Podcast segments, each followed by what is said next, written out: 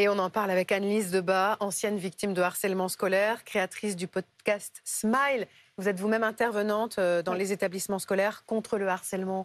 Merci d'être avec nous face à Véronique Fèvre, la chef du service éducation de BFM TV.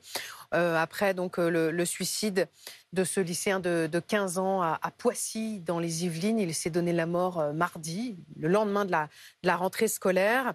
Il était scolarisé dans un lycée parisien après avoir quitté l'établissement dans lequel il était scolarisé l'année dernière et où il avait été victime de, de harcèlement. Son père avait même déposé une main courante en avril dernier. Sonia Carnero, vous êtes aux abords du lycée Adrienne Bolland de Poissy, où l'adolescent était donc scolarisé jusqu'en juin dernier. Comment réagit-on là-bas ce matin?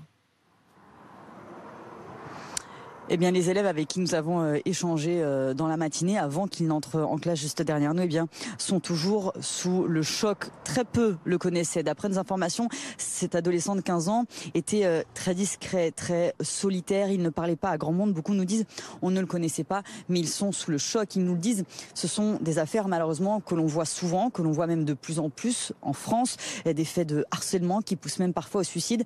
Mais quand ça arrive dans nos couloirs, dans notre établissement, on est sous choc, on pense que ça ne peut jamais nous arriver. Nous avons échangé avec un jeune qui se pose même la question pourquoi il ne s'est rien passé alors qu'il y a eu, vous le disiez, cette main courante, des faits signalés euh, au proviseur, des jeunes filles qui étaient très émues, qui viennent d'arriver euh, dans ce lycée en classe de seconde et qui nous disent pourquoi pourquoi on, a laissé cette affaire aller jusqu'au suicide d'un jeune de 15 ans. Alors la police est présente ce matin, une présence policière est très discrète évidemment euh, pour éviter euh, certains euh, attroupements. Les jeunes veulent bien expliquer, parler de tout cela, mais ils se réveillent ce matin en ne comprenant pas comment cela a pu arriver. Alors, une cellule psychologique a été ouverte ce matin. Les jeunes, les professeurs vont pouvoir aller parler, s'expliquer. Et plusieurs jeunes nous confiaient eh bien, qu'ils en auraient besoin et qu'ils comptaient y aller bien pour essayer d'avoir des réponses à leurs questions. Véronique, on a entendu euh, Sonia Carnero évoquer donc le témoignage de ses camarades et dire qu'il ne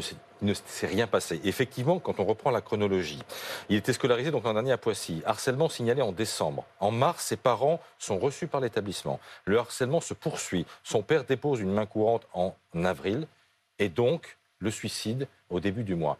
Il ne s'est rien passé vraiment alors, ce n'est pas ce que dit l'éducation nationale. Hein. L'éducation nationale dit qu'il a, il a, bien été suivi, euh, ce garçon, que les jeunes garçons, les deux jeunes garçons euh, qui euh, le harcelaient ont été convoqués, que leurs parents ont également été contactés, que la CPE a accompagné... mais pas sortis de l'établissement, on est d'accord Absolument, pour l'instant, ils sont toujours dans l'établissement. Et euh, on sait que bah, le décret qui, a été, qui est paru euh, le 29 août dernier, qui euh, impose, qui impose, qui permet de déplacer un élève, il vaut pour le premier degré, mais pour le second degré, c'est possible depuis des années. Hein. Donc la grande question qui se pose, et ça va être tout l'objet de l'enquête administrative, c'est quelles sont les sanctions graduées qui ont, qui ont été prises Qu'est-ce qui a été y a eu des exclusions de quelques jours Est-ce qu'il y a eu des exclusions de quelques jours Quelles sont les sanctions en fait Il y a une question qu'on se posait avec Adeline. Est-ce que cet enfant harcelé, qui était donc euh, scolarisé à Poissy, qu'il était depuis quelques jours euh, euh, dans, le 14e arrondissement Dans un CFA.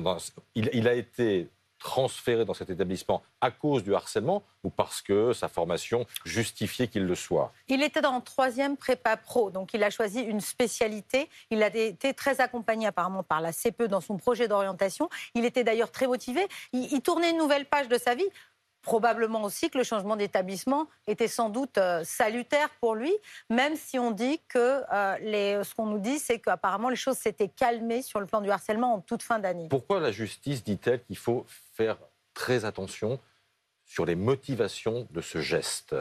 Parce que déjà, c'est un principe. Euh, quand on se suicide, il y a souvent de multiples, de multiples causes. Euh, c'est un principe de, prudence et qu'effectivement, on a cette information que les choses s'étaient plutôt calmées. Euh, mais on a toujours beaucoup de mal à faire le lien entre le suicide et le harcèlement. Mmh. Anis Debat, en fait, ce qui nous frappe, c'est que ce suicide, il est intervenu le lendemain de la rentrée scolaire. On se dit, comme le dit Véronique, il tournait une page, il arrivait dans un nouvel établissement, loin de ses harceleurs. Ça veut dire que les vacances, elles ne sont pas salutaires pour les élèves harcelés? Tout à fait. Le fait que le harcèlement euh, ait pris fin, entre guillemets, euh, à la fin euh, de l'année scolaire 2022-2023, ça ne veut pas dire que le harcèlement psychologique, en fait, est fini également. Parce que le mal-être que cet enfant, que cet adolescent ressent, et a continué à ressentir jusqu'à son suicide est présent. Donc même si elle a changé d'établissement, le malade qui ressent potentiellement sa dépression euh, est toujours présente. C'est bien pour cela que potentiellement il a pu passer à l'acte. Et peut-être même que je pense, ça peut être, euh, être vu comme ça, il y a euh, une certaine importance sur la date des faits commis en fait par, cette, par cet enfant. Pourquoi vous dites ça? Juste après la rentrée, ça prouve justement que cet enfant était mal. Potentiellement, il n'y a pas eu, il y a, certes, il y a eu le suivi par la, par, euh, la CPE, mais il n'y a pas eu de suivi psychologique. Potentiellement, Mmh. là, on n'en sait pas, on n'en sait pas. On ne sait pas encore, mais euh, ça prouve que cet enfant allait très très mal. Et juste après la rentrée, ça nous, ça nous, ça, ça nous permet de sonner une, une clochette, en fait, la sonnette d'alerte, pour dire OK, maintenant il faut vraiment prendre en au sérieux la parole des enfants, la parole des jeunes, et surtout les situations de harcèlement scolaire. Bon, il y a des mesures quand même, il y a des engagements euh, politiques très forts, notamment de, de Gabriel Attal, le nouveau ministre de l'Éducation nationale. J'ai l'impression, mais vous allez peut-être me, me corriger, que rien ne décourage les harceleurs. Ils n'ont pas peur. En Tout à fait. C'est le cas? Bien sûr, les harceleurs n'ont pas peur parce que déjà, premièrement, il y a une question d'éducation. À la maison, potentiellement, ils sont victimes de violences ou bien leur mal-être qu'ils euh, qu'ils, euh, euh, ressentent au, au quotidien, ils vont le transmettre aux élèves à l'école. Mais au-delà de ça, il y a une deuxième question, c'est la question de la prévention dans les écoles, dans les, dans les- que ce soit dans les écoles primaires, collèges ou lycées, notamment lycées professionnels, il n'y a pas de prévention. Donc moi, ce que je demande solennellement au ministre de l'Éducation nationale, c'est de rendre obligatoire la prévention contre le harcèlement scolaire dès le mois d'octobre et notamment Mais quand dès vous le dites la prévention, il faudrait faire quoi euh, concrètement hein, Quand vous dites qu'il faudrait organiser une forme de, de cours lié à la prévention, c'est ça En fait, il Ça faudrait existe déjà. Bah oui. Il y a déjà des.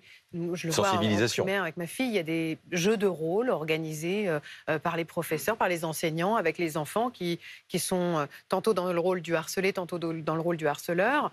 Euh, ça existe déjà. Il y a déjà pas des. fait partout. Non, pas fait vraiment. partout. On est à généralisé. 10 heures d'apprentissage aux compétences psychosociales qui sont prévues dans le programme phare du, du- de la maternelle à la terminale. Et c'est vraiment pas fait partout. Mais moi, je crois qu'il y a aussi un peu d'observation à avoir dans les établissements scolaires. Allez ce midi dans tous euh, les réfectoires, dans tous les selfs, et allez voir le gamin qui mange tout seul à une table.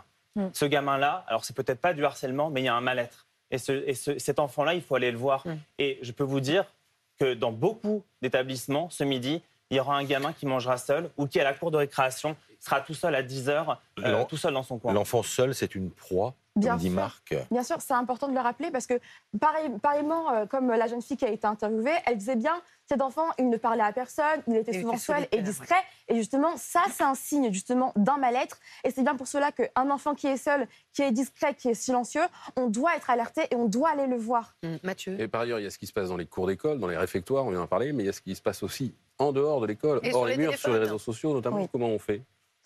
Là, euh, il y a aussi, la- la- encore une fois, la partie euh, parentale. Les parents doivent prendre en considération l'utilisation euh, de leurs enfants. Si un enfant est victime de harcèlement, de cyberharcèlement en l'occurrence, il faut savoir que les parents peuvent se former déjà sur la question du cyberharcèlement, parce qu'il y a beaucoup de parents qui ne savent pas encore ce que c'est que le harcèlement, le cyberharcèlement, et ils peuvent être formés notamment par l'Associ- l'association nationale e-enfance. Et un enfant qui est victime de cyberharcèlement, c'est important qu'il sache qu'il peut appeler le numéro 3018 pour être aidé, mais également il peut euh, télécharger l'application 3018 sur son téléphone pour échanger avec les écoutants de e-enfance. D'un mot, Véronique. Ce qui est important aussi, si on est à la rentrée, il va y avoir des réunions euh, avec les parents. Bien sûr, les parents imaginent tous que leur enfant peut, peut être victime. Mais on a aussi beaucoup plus de chances, statistiquement, d'avoir un enfant qui suit le groupe. Il ne faut pas oublier que c'est un Qui phénomène de groupe, qui harcèle.